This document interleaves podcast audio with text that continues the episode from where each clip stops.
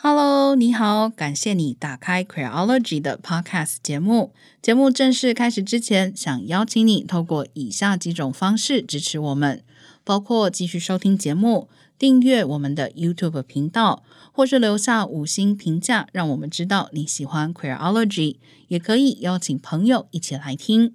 如果你愿意再给我们更多一点支持，也欢迎你到 Queology.net 点页面上的 QR 码，请我们喝杯咖啡。网址是 Q U E E R O L O G Y .net。接下来节目就要正式开始喽。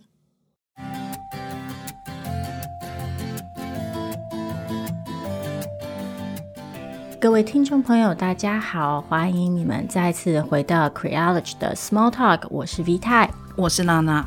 今天终于迎来我们的周年节目了，没有想到我们居然就这样做 Podcast 做了一年了，我有一种就是非常不真实的感觉。嗯，跟新冠疫情相比，你觉得哪一个比较不真实？都很不真实。讲到疫情，最近台湾的大家辛苦了。没有想到，台湾在守了一年之后，最近可以说是风云变色。短期之内，大家的生活可能都会受到不小的影响。嗯，希望大家在遵守防疫措施的同时，也不要忘了好好的照顾自己的身心状态，然后也不要忘了。偶尔可以适度的关心一下身边的人，如果觉得自己可能感到孤单啊，或者是感到焦虑啊，有需要找人聊聊天的话，也记得千万不要吝于求助。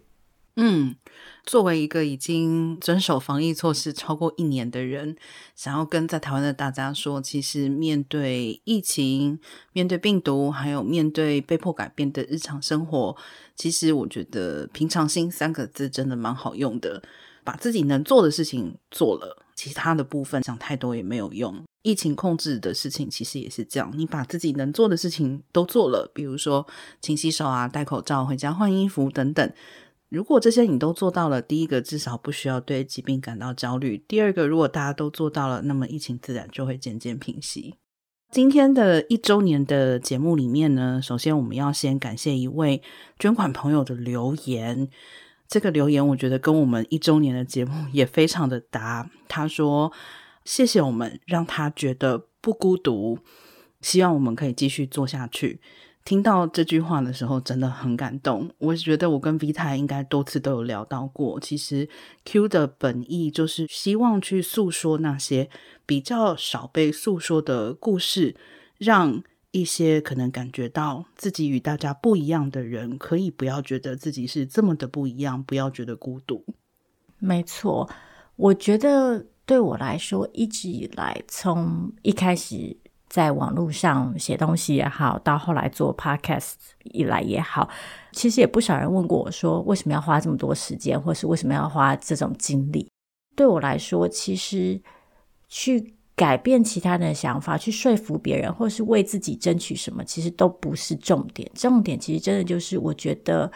我相信沟通的力量，我相信和别人对话的时候，我们都可以从这些过程当中获得很多的能量。嗯，于我来说，其实就是因为我曾经在真的很怀疑自己，然后真的觉得很无助的时候。因为身边的人的陪伴也好，或者是非常遥远的一个人的一句话，或是一段文字也好，曾经在其中找到过认同跟安慰，所以会让我想要把 Q 不管以任何的形式，在可能的范围之内就继续的进行下去。好啦，那一开始我们还是先讲赠书的消息好了。之前好像还没有跟大家提过，其实周年活动还有第二个部分，就是我们想要送书给大家。当然，送书就要请大家跟我们一起做一些活动喽。活动就是从你听到这一期节目开始，一直到台湾时间六月十一号的半夜十二点为止。请你在脸书上公开转贴分享你最喜欢的一期 Queerology Podcast 的节目。如果你愿意多写两句，告诉我们你为什么喜欢这个节目的话，当然更好。或者是如果你并不愿意多解释也没有关系，但记得要 at Queerology 的粉丝页，我们才知道你有参与活动哦。没错，就希望大家可以踊跃参与，因为我自己其实是还蛮好奇的。我自己这样子做了一年下来，当然也有比较喜欢的节目。也有一些节目，我可能觉得，哎呀，那个时候的表达没有那么顺畅，希望可以讲的更好。有些时候可能不是很确定自己想要传达的东西是不是真的清楚传达了，所以很希望，也很期待可以看到大家的回馈，让我们知道我们未来可以继续往哪个方向前进跟努力。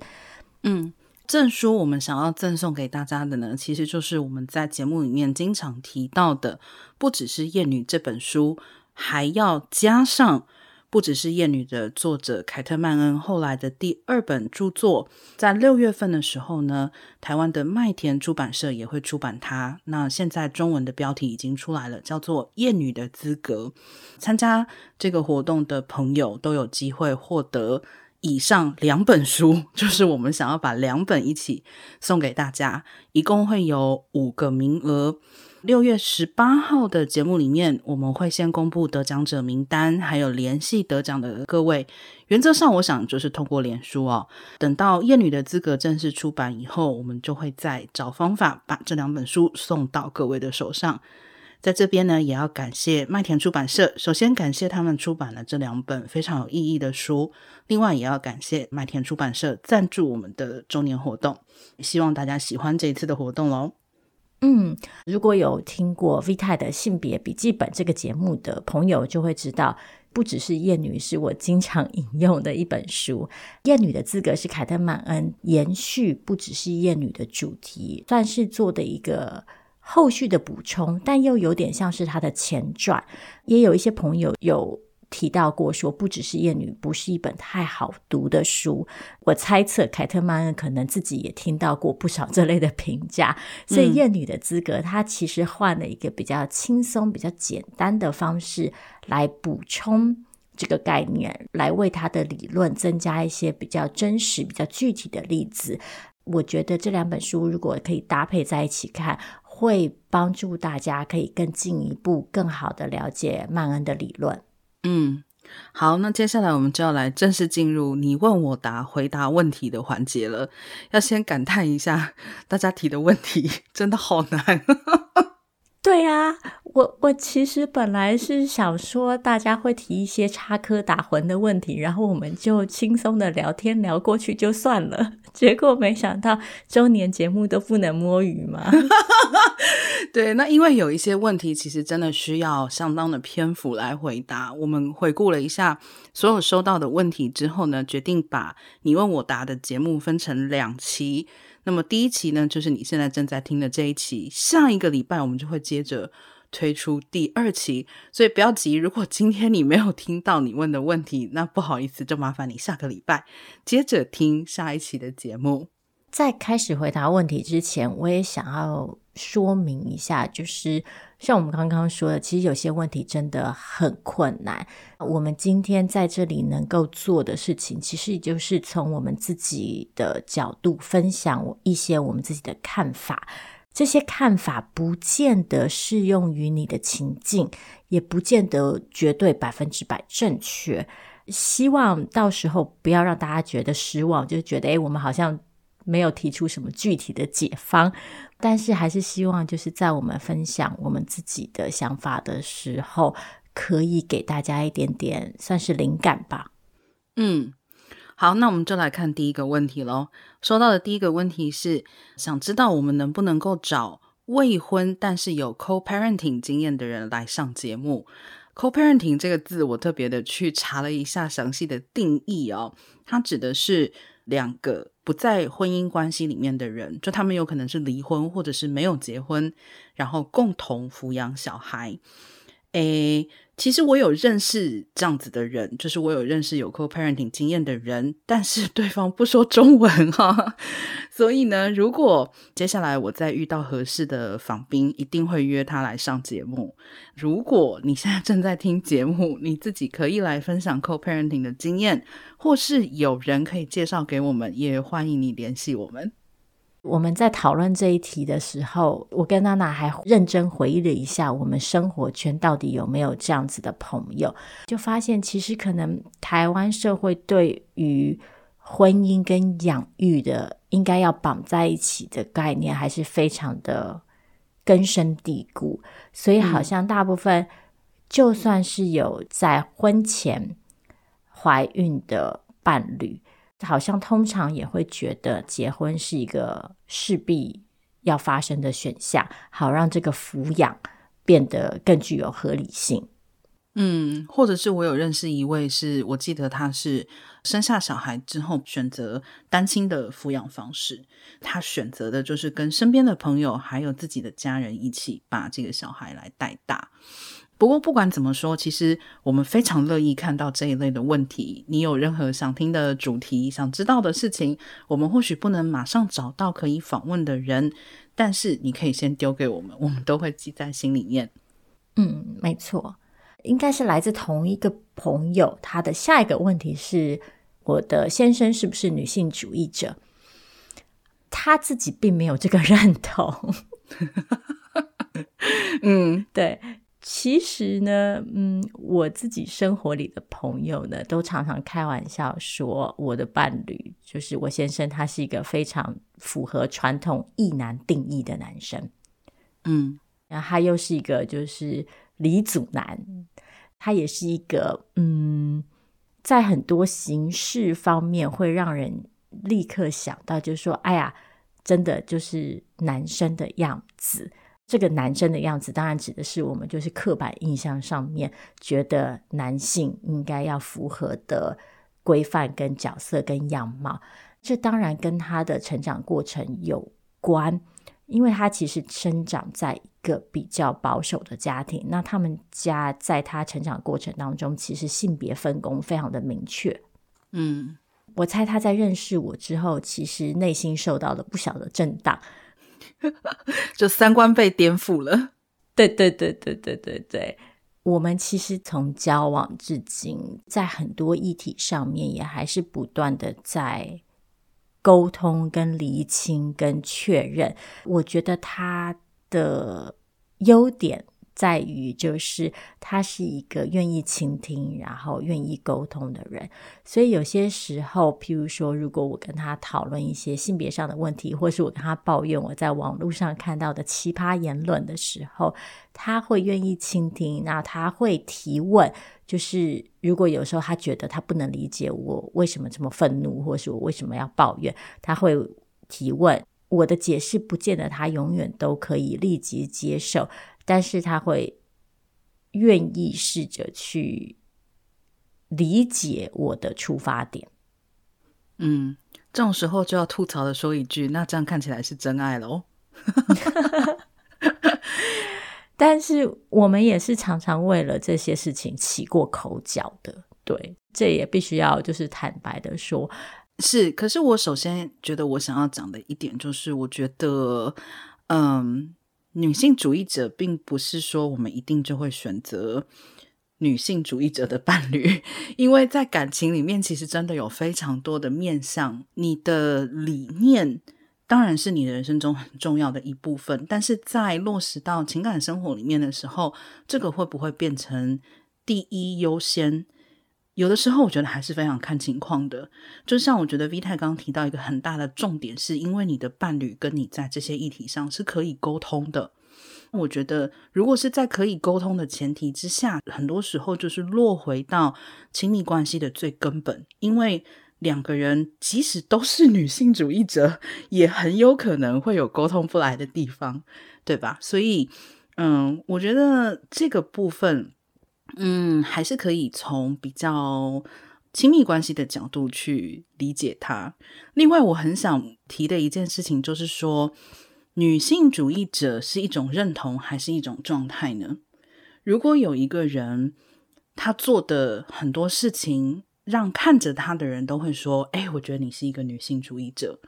可是，如果他本人不认同自己是一个女性主义者呢？所以。我觉得认同自己是什么，跟你会不会把这个样子的认同落实到你的状态里，又或者你是什么样子的状态，是不是就会反映在你的认同上？我觉得这是两件事情。比如说，以我自己的伴侣来讲，如果你今天很认真的去问他的话，他会跟你说：“诶，其实我从小到大都没有认同过自己是同性恋。” 我觉得认同这件事情，我相信大家也知道，是一个流动的过程。嗯，它可能跟你当下的情境。跟你在知识上面的累积，跟你在生活经验上面的累积，都会彼此相关。所以谁知道呢？说不定在未来有一天，我的先生也会跟我说，对，他现在觉得他自己是一个女性主义者了。我们就期待那一天的到来。届时需要讨论的问题就是，男性可不可以是女性主义者？这是不会有结局的一个讨论的。没错。好，那我们再看下一题吧。下一题是提问者问说：“我们有没有注意到脱口秀演员 Ellie Wang，也就是黄爱丽，她在一次的脱口秀节目之中批评，希望可以更参与社会的女人。当时呢，他说男人不需要知道我们这里的我们是指女人啊、哦，就是会做事，因为这样的话女生就会需要做事。然后 Ellie Wang 说：我不想要 lean in。”嗯，lean in 这个词中文可能没有很贴切的翻译，有点类似于我不想要热切的参与。I just want to lie down，我只想要躺下。提问人说，他想知道对于想坐享父权红利的女性，可以用什么样的方式去说服？我们先来补充一下那个背景，就是这里的那个 lean in 啊，其实是借用了脸书的执行长 Sheryl Sandberg 的书名。Sheryl Sandberg 那时候写了一本书叫《Lean In》，中文大部分好像是翻成“挺身而进”。Sheryl Sandberg 的论点当然就是他觉得女性要在职场当中努力争取，不要退缩，不要屈服于传统对于女性的性别刻板印象，而要去打破那个对女性的在性格上面的规范，譬如说。很多人可能会觉得女生不能太强势，嗯，那他是希望女生不要受到这些束缚。嗯，他这个论点呢，合不合理，这个是另外一个问题啦，就听得出来我不是很赞同。嗯，所以那个时候，Ellie Wang 在他的表演当中特别用这个书名做了一个文字上面的对比嘛。嗯，我自己看过这段表演，那我也其实还蛮喜欢这段表演的。因为那个时候，我自己观看的感觉是，我以为 Ellie Wang 是在做一个反串，就是他其实是为了要凸显传统上女性面对到的性别刻板印象，像我们中文会说“女子无才便是德”嘛，嗯，甚至像我们这个年纪的女生，可能小时候都还被长辈叮咛过，说不要太抢着出头，不要太。什么事情都一手抓，你会让你的男性伴侣觉得受到威胁。嗯，所以我那个时候听这段表演的时候，觉得他是在反串，再反串，就是他绕了两圈去讽刺这个刻板印象。传统我们对于这个刻板印象的反击，就是说不对，女生要挺身而出，要打破自己受到的束缚跟限制。他。再往上加一层，就是说，好啊，那既然你们都说我们就不应该做事，那我们就不要做事，让你们养我们就好了。我那时候看的时候，我自己的感觉是，这是一个讽刺。后来又更加深我对于这是一个反串的想法，是因为。一方面，Ellie Wang 虽然很爱说希望他可以 lie down，然后他也在他的节目表演里面，其实反复用过很多次的梗，就是说他那时候认识他先生的时候，他之所以决定要跟他交往，是因为他先生是哈佛商学院的人，他那时候觉得啊，这是我迈向贵妇的路程。但就是熟悉 Ellie Wang 的人，可能也会知道，他其实一路上就算结婚之后，他也都没有放弃事业，甚至后来是他的先生辞职了，好支持他的演艺生涯。嗯，我对 Ellie Wang 这一段的印象也是，他其实是在反讽，因为我跟 Vita 的感受是一样的。我小时候真的是听过非常多次的，叫我不要太会，而且有时候是来自长辈。打刮胡，善意的叮咛，因为长辈就会说：“那你这么要强，你这么会，那男生怎么会来帮你呢？”那我的疑问就是：可是我没有想要男生来帮我啊。嗯，我觉得对于坐享父权红利的女性哦，我个人的看法是这样的：我知道很不容易做得到，可是我会想要尝试分辨对方的意图，因为坦白来说，照着父权的规矩来，真的太容易了。就是说，很多时候我觉得我们看到的是结果，我们觉得这个人正在坐享所谓的父权红利，可是对方是不是真的有这个意识？我觉得很难说。再来就是，会不会对方其实害怕的是，他如果违背了父权的规则，他其实可能面临的惩罚呢？再来就是，我一直对父权红利这样的说法抱有疑问哦。就是说，在父权体制之下，当然他不可能只是一昧的去压制。我们也知道嘛，打一棒子还要给一个甜枣。可是，对于一些根本没有想过或是察觉过他们可以反抗的女性，这个甜枣或是说这个棒子，我觉得其实都不是真实存在的。就说，如果是真的清楚游戏规则，并且认为自己获得了好处，而且想要继续获得好处的人，我如果辨明他是这个意图的话，我可能会想办法说服他，因为我就会想办法跟他说。你看这个甜枣这么小，你看后面的棒子这么大，看能不能说服他们。嗯，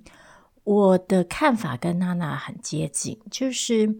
我觉得父权体制的设计是一个非常精巧的网，它其实并不只是用一种单一的工具跟手段，比如说惩罚，比如说厌女情节，来要求女性符合特定的规范。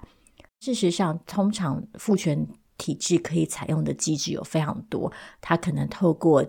赞美，它可能透过给予你一些好处，它可能透过轻微的嘲讽，他可能透过规劝，他可能透过更强力的攻击，然后透过这些不同层次、不同程度的手段，来让符合父权规范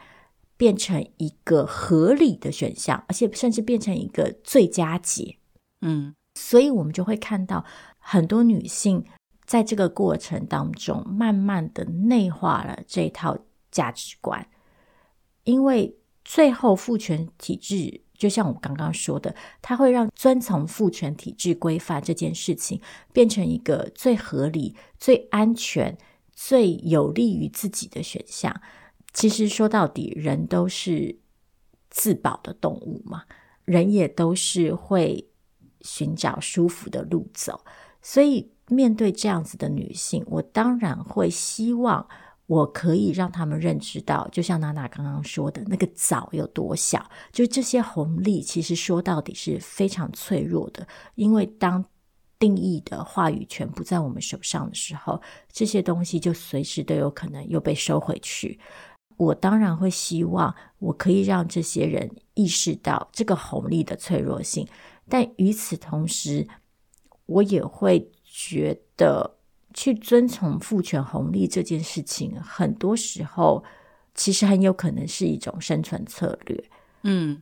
一昧的去指责这些女性，可能反而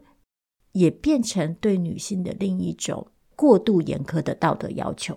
嗯。我觉得还有一个提问，其实跟这一题是非常相关的哦。那我也先把这个问题介绍一下。这位是问说，面对依靠父权而得到很多福利的女性，该如何跟他们沟通女权议题？他说，有一些朋友提起女权议题的时候，会以“我从来不是受害者”的态度来批评女权主义是一种挑拨离间性别的问题。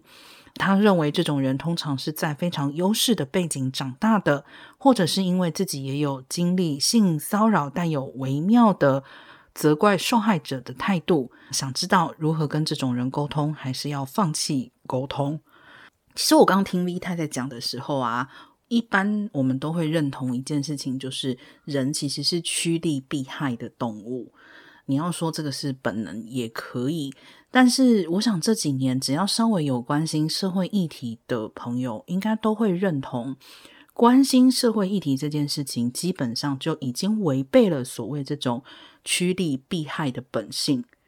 所以，我的看法其实就是让像这些说我从来不是受害者的人，可以透过他听到的故事也好，或者是透过沟通的内容也好，甚至于我觉得我很不客气的说一句，可能他们真的也要自己经历过，去了解到他们其实不是在趋利避害，其实是只是接受了一种短期的安定剂的话，才有转变的可能。没有办法说很明确的说，你讲这样这样这样就会有效，对方就可以被沟通。嗯，很多时候我觉得还是跟个人经验是有关的。但是如果我们去看看关心社会议题的这些不再就是自私的去趋利避害的人的时候，我觉得我们也可以给自己一点点信心，就是还是有机会的。就是这些人是有可能有一天是可以被沟通的。没错。这让我回想到，我前一阵子刚好遇到一个有点有趣的经验。有人跟我说：“别人厌女，你不理他就好啦，为什么要去争论呢？你去争论，反而丧失了自己的高度。”嗯，我我有点无言。我其实听到这句话的时候，感受蛮复杂的。一方面，就像他他说的，其实有点无言。但另外一方面，我又觉得我其实可以理解，我是真心可以理解，就是为什么会有些很多人抱持着这样子的态度，因为一来说到底，这确实是相对简单的路径；二来是我觉得可能跟我们的社会养成也有关系，就是我们常常会觉得去争取某些东西是一种不体面的行为，嗯，就是。人要自己靠自己努力，你去跟别人争取某些东西，好像是反而证明了你自己确实不够努力。嗯，这个思考的路径，很多时候会被掌权者用来合理化一种反动的情感，就是让人们去相信你跟当权者对立，你去创造社会运动、社会抗争是一种。不恰当的作为，我有的时候觉得女性可能又更强烈的面对到这样子的情感，所以就像我前面为什么会说，我觉得有的时候我们对于这种就是所谓享受父权红利的女性的批评，嗯，可能反而落入了一种更严苛的道德指责。我觉得对于女性来说，我们。在社会化养成的过程当中，面临了一种更强烈的道德要求，就是我们要得体，我们不要争，我们不要提出太多的要求。嗯，在长期的把这样子的价值观内化之后，其实就会发现，对于很多女性来说，可能她的直观感受就是，如果我可以做到另外一种样子，不要让身边的人感到不自在的话，去争论。或去争取，可能带来的社会成本就会对于他们来说过高，高到这件事情会带来某些恐惧跟迟疑。嗯，另外一方面就是，我虽然觉得在一个体制之下，理所当然的去享受好处的人都是值得关注的，但我还是觉得在这里必须要提醒一下的是，目前的情况来说，就是男性。才是父权体制之下永远在享受所谓红利或是福利的人。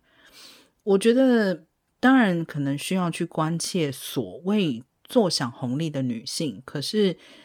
我有的时候会觉得，可能这个炮口究竟要对着谁？嗯，很多时候还是必须稍微要有炮火强弱的区分。所以，以我个人来说的话，我可能相对来讲不是这么关切。坐享父权红利的女性，我可能会更关切的是有没有什么方式去彻底的拆解这个制度。当然啦，回过头来讲，如果能够多拉到一个原本被认为是坐享父权红利的女性，现在觉得诶，我不应该再享受所谓的这些好处的话，那可能也算是拆解的一部分吧。嗯，最后想要再补充一下，就是关于到底要怎么说服这些女性。我自己的看法是，一来了，我要先说明，我是一个觉得说服别人很难的人。嗯，虽然大家好像会觉得啊，你们在网络上写东西的人啊，做 podcast 的人，你们一定就是有满腹的理想，然后想要让所有的人都同意你们的看法。不，我真的没有这个 欲望。我一定要就是再三强调这件事情。就像我们一开始说的，其实我们希望的就是把自己的故事说出来，然后让某些人可以在这些故事当中觉得自己受到的陪伴。对我来说，在这个议题上逻辑是一样的。嗯，我能做的事情有两个，一个是我可以以我自己作为例子，告诉这些女性。我作为一个可能原本有机会享受父权红利的女性，在我决定不享受这些东西的时候，我获得了哪些更多、更宽广的自由、跟机会、跟想象？嗯，所以我觉得我可以做的事情是，我自己作为一个解放后的体验者，我可以跟别人分享的事情是。从这些性别规范当中解放对我带来的好处。第二个我能做的事情是在其他的女性因为挑战了这些性别规范而受到攻击的时候出声支援。嗯，好，那我们来看下一题吧。下一题 我的语气这么犹豫，是因为这一题是我们收到所有题目里面，我跟 V 太都大叹真的太难了的一题。题目是这样子的：写信来的这位朋友说，他一直都保持关注女性主义的议题，可是他觉得在生活中真的发生事情的时候，自己却只能眼睁睁的看着事情发生，意识到这件事情的存在，却没有办法有任何作为，他觉得很痛苦。那么他就说了一件他最近觉得很难受的事，是他的一位女性亲戚的。丈夫被发现在厕所装偷拍摄影器，她觉得这是一件让人很恶心的事情。可是自己的亲戚、自己的家人都想要包庇这样子的行为，还有包庇这个人，想要装没事、息事宁人。其实提问人说，他有跟自己的家人提出他的看法。他说：“他觉得这样子的人应该抓去关，但是家里的人就会说：‘哦，那呃，你的这位女性的亲戚还有他们很小的小孩要怎么办呢？处罚了对方的话，会让自己的亲戚跟小孩难受吃苦。’可以看得出来，提问人心里面其实真的很难过哦，因为他真的是感觉到非常的无能为力。他觉得自己有性平意识，可是好像……什么都做不到，我真的是要先感叹，这题真的太难了。我觉得光是你愿意思考这个问题，就真的已经非常了不起。因为我设想了一下，如果这件事情发生在我自己身边的话，我可能会非常轻易的选择逃避。嗯，我觉得我大概也会。首先，我想要讲的是，我完全可以理解提问者所说的这些痛苦。因为我自己也常常有这样子的感受，我想要说的大概是有这样子的痛苦感受的你，并不是一个人。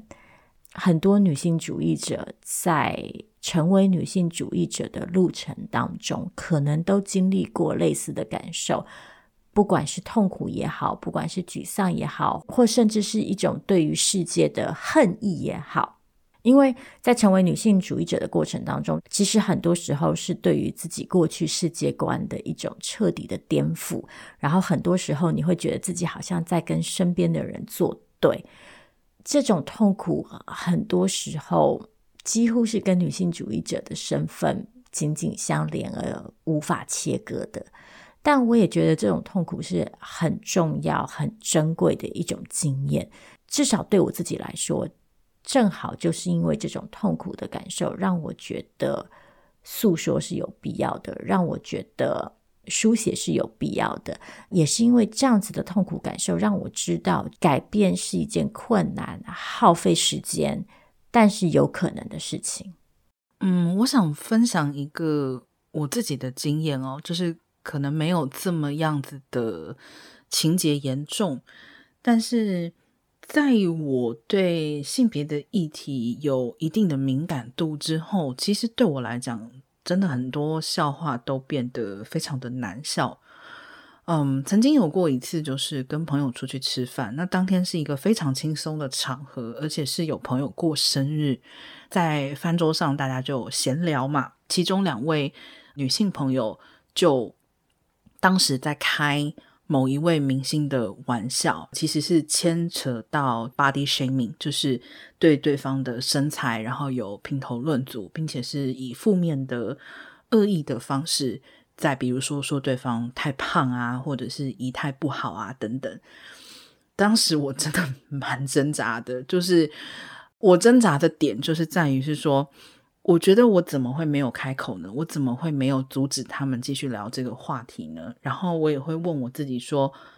这么其实算是一个稀松平常的问题，就是比起一些更加情节重大的事件，我如果都开不了口的话，以后怎么样去跟别人谈论这件事情？我后来的理解其实就包含两个方面。第一个方面就是这样子的困难跟觉得无力，它其实是真实的，因为人际关系本来就是复杂的，不会所有的场合你都会觉得合适于开口。但是我当时学会到的经验就是，我后来回家设想了多种场合，以及多种我可以回应的方式。我希望自己下一次如果再遇到类似的情境的时候，可以反应的比前一次更让自己满意。就像 V 太说的，其实女性主义的理解很多时候是对自己认知的一种颠覆。这个过程即使不涉及他人，其实它本来就已经都是非常困难的。无力感当然让人很痛苦。可是如果让我选，就是不认识女性主义。并且不感受到这种无力，跟认识女性主义并感受到这种无力的话，我永远都会选择后者。嗯，说回这位提问者提到的具体问题，我觉得你的家人的态度是不令人意外的。一来，人都有护短之心。二来，我们的社会其实经常对男性富有高度的同理心跟同情心，所以我们会赋予男性很多的资格，并且在男性做出某些行为的时候，积极的给予他们原谅。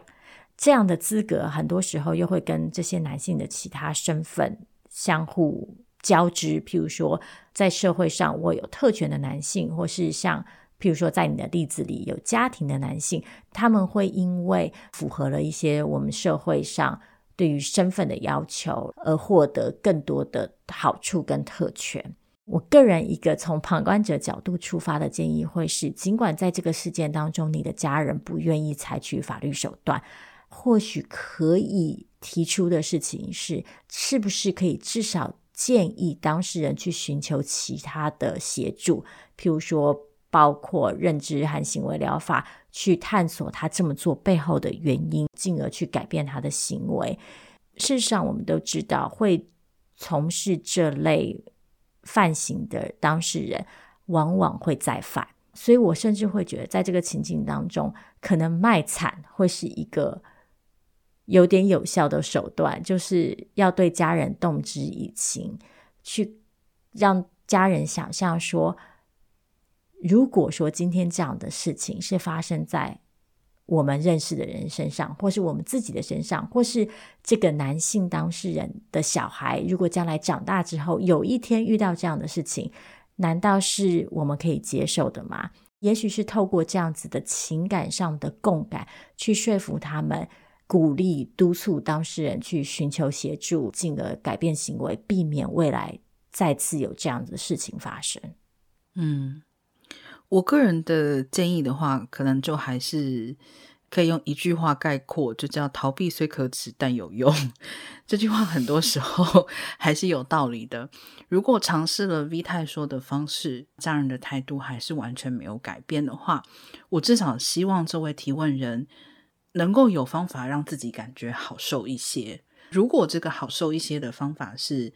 逃避，比如说再也不见。有关的当事人跟亲戚的话，我觉得其实这也是可以考虑的方法。当然，这会有一定的人际成本，是不是能够付出这样的人际成本，可能很难说，可能取决于本来你跟你的亲戚有多熟、有多常见面等等。但是，我想很重要的一件事情是，有些问题它的答案从来不存在于现在，时间有时候是构成解答的一部分，所以希望你不管这件事情能不能够在短期间之内获得让你自己满意的答案，至少你能够先照顾好你自己的情绪，不要责怪自己，这个是我觉得很重要的一件事情。嗯，没错。好，那刚刚上一个问题比较沉重，我们现在来到就是你问我答第一期的最后一个问题，我们特别挑了一个比较轻松一点的话题。提问人想知道我跟 V 太能不能够推荐一些看得很舒服的影视作品。其实这一题我们两个人也纠结了很久，意外的难。对 对。我想提问人的用意就是说，我们喜欢什么就推荐什么。但是我个人可能对“推荐”这两个字就是有一种奇妙的纠结感，所以我跟 V 太还是稍微就是认真的思考了一下。在这边，我先说我的好了，就是嗯，我考虑了很久，就一方面我还是希望可以讲一些可能跟性别比较有关的。但是又觉得好像不能够这么局限自己哦，就是可能基本上，如果性别观念太歪曲的，我应该不会觉得看得舒服。所以我这边其实推的有一些，就是比如说很久以前看的，但是一直记到现在的，或者是最近刚好非常热衷的一些内容。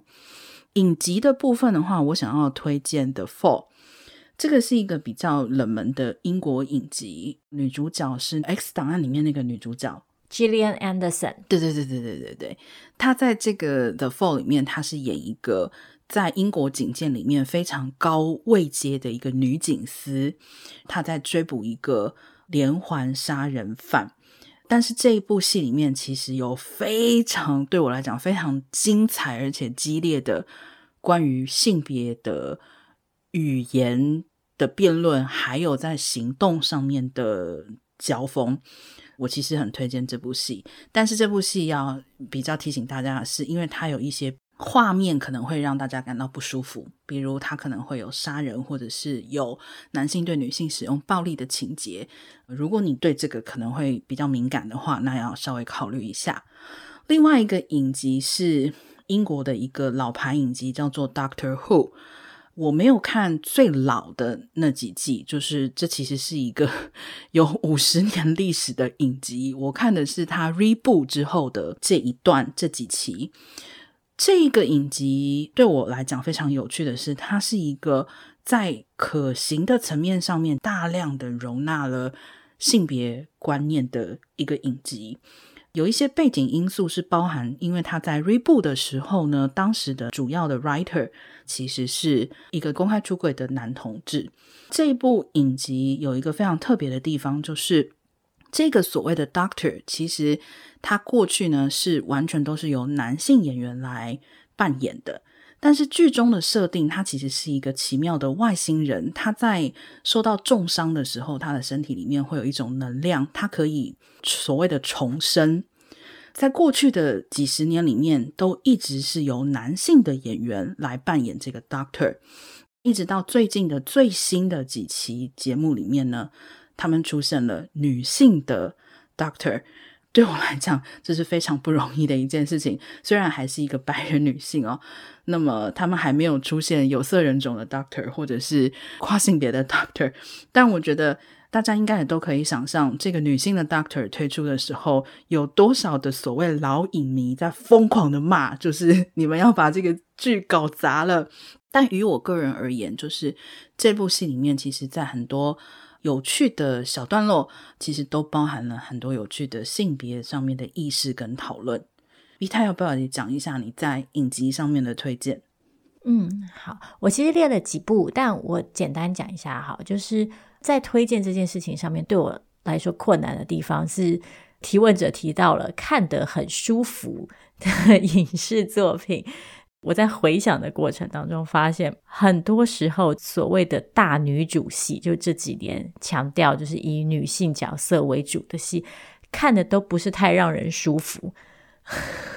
嗯，因为通常都会是比较沉重的故事。对，我也很喜欢这些。故事，我觉得这些故事被说出来是很重要的，但我自己还是希望可以挑一些就是比较轻松的，就真的可以看的比较愉快的作品。嗯，这之中包括之前在 Netflix 上面，然后也在台湾观众群当中很受欢迎的《Sex Education》，还有另外一部则是亚马逊的原创一部英国影集，叫做《Fleabag》。我特别想要讲比较多的是下一部。它也是亚马逊的原创，叫做《The Marvelous Mrs. Maisel》。我个人非常喜欢这部影集。它讲的故事是一个五零年代、六零年代住在纽约上西区的一个有钱主妇。一开始出场的样子就是符合了所有，就是大家对那个时代的主妇的刻板印象。但是呢，她其实是一个非常幽默，然后非常能言善道的女生。后来呢，她的丈夫出轨，离开了她，她因此踏入了脱口秀的生涯。就她开始成为一个喜剧表演者。我之所以觉得这部戏非常的值得一看的原因，是因为她一方面好像。把这个女主角放进了各种传统的陈旧的刻板印象里，像譬如说，她一天可能会换三套衣服之类的。但另外一方面，我又觉得她在透过女主角跟其他人的互动，还有她自己的表演当中，无时无刻不在生活的小细节里挑战这些性别刻板印象。我觉得这部影集对我来说最珍贵的地方，是它让我们看到所谓的。性别规范从来不只局限于一个面向，打破性别规范也不是只有一种方法。你可能可以透过日常生活中各个单一面向的一些小尝试、小革命，来做出一些松动。嗯，接下来我们讲一下电影的推荐好了。我推荐的电影基本上都 相当的有年纪，有一些大家可能也比较熟悉哦，比如说。有一部叫做中文翻译《惊世狂花》（Bound），那很多人会把它归类为女同性恋电影，因为主角是两个谈恋爱的女生。再来包含就是像《甜过巧克力》，这也是一部比较老的 LGBTQ 的电影。另外就是《If These Walls Could Talk》，尤其是第二集，其实我很推荐。第二集里面有一个情节，就是在同性婚姻没有合法的情况之下，两个相恋的。女性上了年纪之后，其中一方因为意外而去世，她的伴侣其实没有办法在法律上获得任何的保障。他住了一辈子的家，他照顾了一辈子的花园，他在这个房子里存在的所有的回忆，必须要交给一个他的伴侣的远方亲戚。这个故事在我心里面是一个非常重要的呃转折点。所以我对这部电影印象非常深刻。另外呢，其实虽然我知道很多人的看法不太一样，但其实我非常推荐蓝色是最温暖的颜色。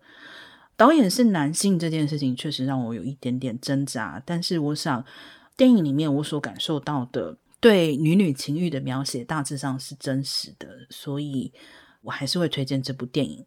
再来的话，我会推荐一部比较老的侯孝贤的电影，叫做《千禧曼波》，以及蔡明亮的电影叫做《你那边几点》。我这边的话看了一下最新的电影，应该就是前年的重拍的《小妇人》。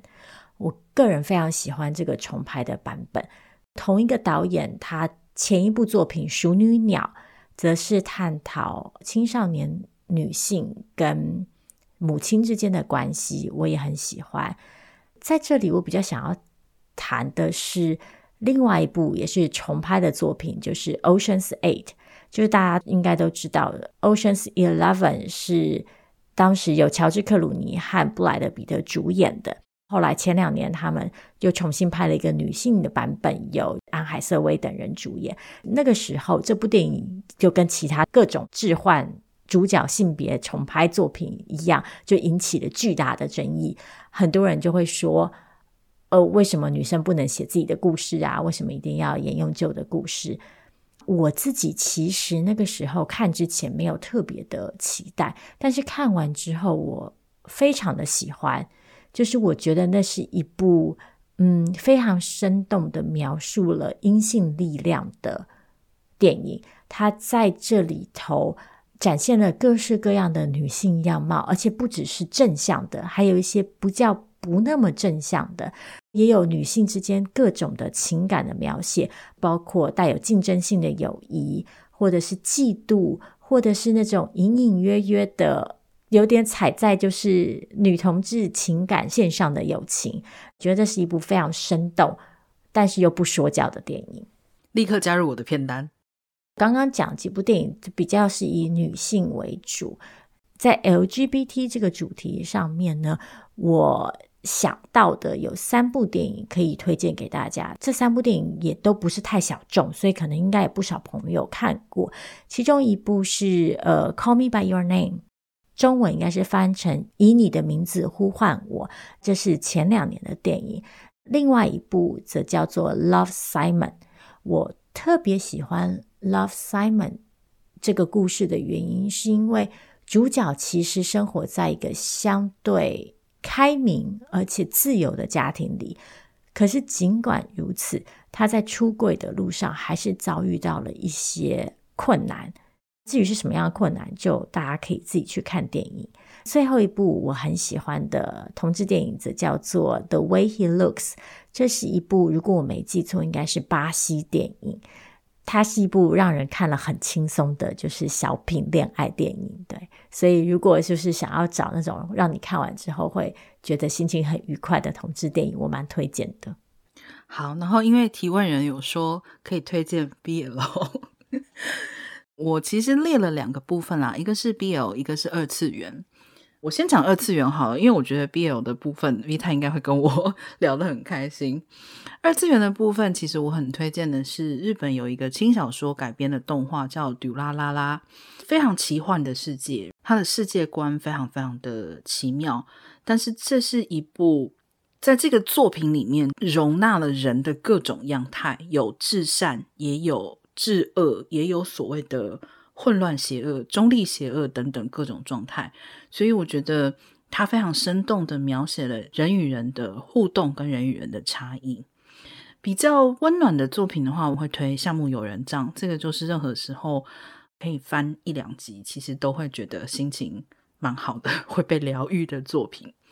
然后就是最近正在播第三季的，由霹雳布袋戏跟日本知名的编剧须渊玄合作的《东离剑游记》。即使是过去不看布袋戏的朋友，我觉得也会觉得非常的有趣。BL 的部分的话，主要就是推我最近比较上脑的，就是 在脑中挥之不去的几个作品。一个是我跟 V 太过去这一周一直在讨论的《日落大道》。这个作品真的是让我很惊讶吧？就是一开始的时候，并没有太过去深入的去想过说，哦，这个作品这样一个其实看起来有点平淡的关于暗恋的故事，会有什么非常吸引人的地方？但是我觉得有过比较心酸的单向暗恋经验的人，如果你不会太过受到情绪影响的话，其实我会蛮推荐可以看一下《日落大道》。再来就是，也是属于看了一段时间，依然在脑中挥之不去的，叫做《将进酒》，这是一个长篇的古风的 BL 小说。然后还有一部其实是《天官赐福》，主要是因为最近这个出了动画，所以又重新燃起对它的热情。嗯，其实说起要推荐 BL，我跟大家可能可以。单独开一集节目，然后就是讲一个小时讲不完这样子。我其实不太喜欢跟别人推荐 BL 作品，一来是因为在这个领域其实现在涉及了非常多次类别，然后再加上有中国的作者、台湾的作者，各式各样的主题类型跟撰写风格，在庞大的作者库当中，每个人的我们说的萌点跟雷点可能都不太一样。嗯，但。今天特别想要推荐一部，是因为我跟娜娜刚好就是昨天还在讨论这件事情，就是一部让我跟她都又爱又恨的作品，是一个台湾作者写的，这本书叫做《剪刀上的蘑菇》。如果你是对 BL 有一点点了解的朋友，而且是要对就是早期的 BL 有一点点了解，你听到这个名字的时候，你可能就会大惊，想说：“哈，你真的要推荐这一篇小说吗？”因为这是一篇主题相对灰暗、结局不甚美好的故事。但我自己也非常喜欢这篇小说的原因，是因为我觉得他在描写一些比较被社会视为禁忌的行为，譬如说用药，譬如说比较丰富的性生活这些事情上面，作者采取了一个并不带有价值判断的立场。虽然是一部恋爱小说，但他其实花了更多的篇幅去讨论生命，去讨论存在，去讨论人活在世界上面可能遭遇到的痛苦，以及你用什么样的心理状态存在，这个世界给你相应的反馈或是伤害。我讲的有点抽象，因为不想要剧透。这是一部看完之后让我非常的难过，难过了很多天，但是。我又非常非常喜欢的小说，我觉得我特别想要推荐这一篇。另外一个原因是因为大家也知道，现在所谓的耽美小说其实是以中国的作者为主要的创作者，中国也有比较大的阅读市场。台湾的作者其实比较少被提到。这篇其实也是很多年前的作品了。我觉得这篇特别难能可贵的地方在于，在今天的创作环境当中。这篇这样的主题可能已经不再有机会出现了，嗯，至少在中国是绝对不可能出现的，在台湾我不是很确定，所以我觉得对于这样的主题可以被写出来，我觉得是非常值得被推广的，嗯，好。那么聊到这里，其实虽然还有一半的题目没有回答，也已经聊了非常长时间了，所以我们就先停在这边。还没有听到你问题的朋友，就请你锁定下一周的节目。另外，也不要忘记关于赠书活动的部分。愿意的话，可以转贴任何一期你喜欢的节目，在你的脸书上面公开贴文，并且 tag 我们的粉丝页，那么就可以来参加这一次的周年赠书活动。今天就先聊到这里，感谢你的收听，我们下次见喽，大家下周见。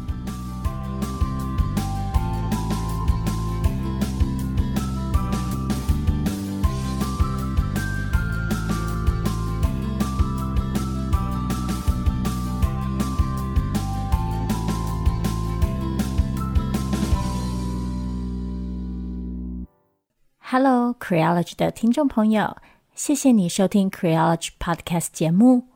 如果你喜欢我们的节目，你可以透过以下几种方式支持我们：你可以继续收听节目，并且点下订阅，或留下五星评价，让我们知道你喜欢 Creology；或是欢迎你把我们的节目分享给朋友，邀请他们一起收听。如果你愿意再给我们多一点点的支持，欢迎你前往 Creology.net 页面，点选网页上的 QR 码，请我们喝杯咖啡。Creology，谢谢你的支持，我们也会继续努力用心做出好节目。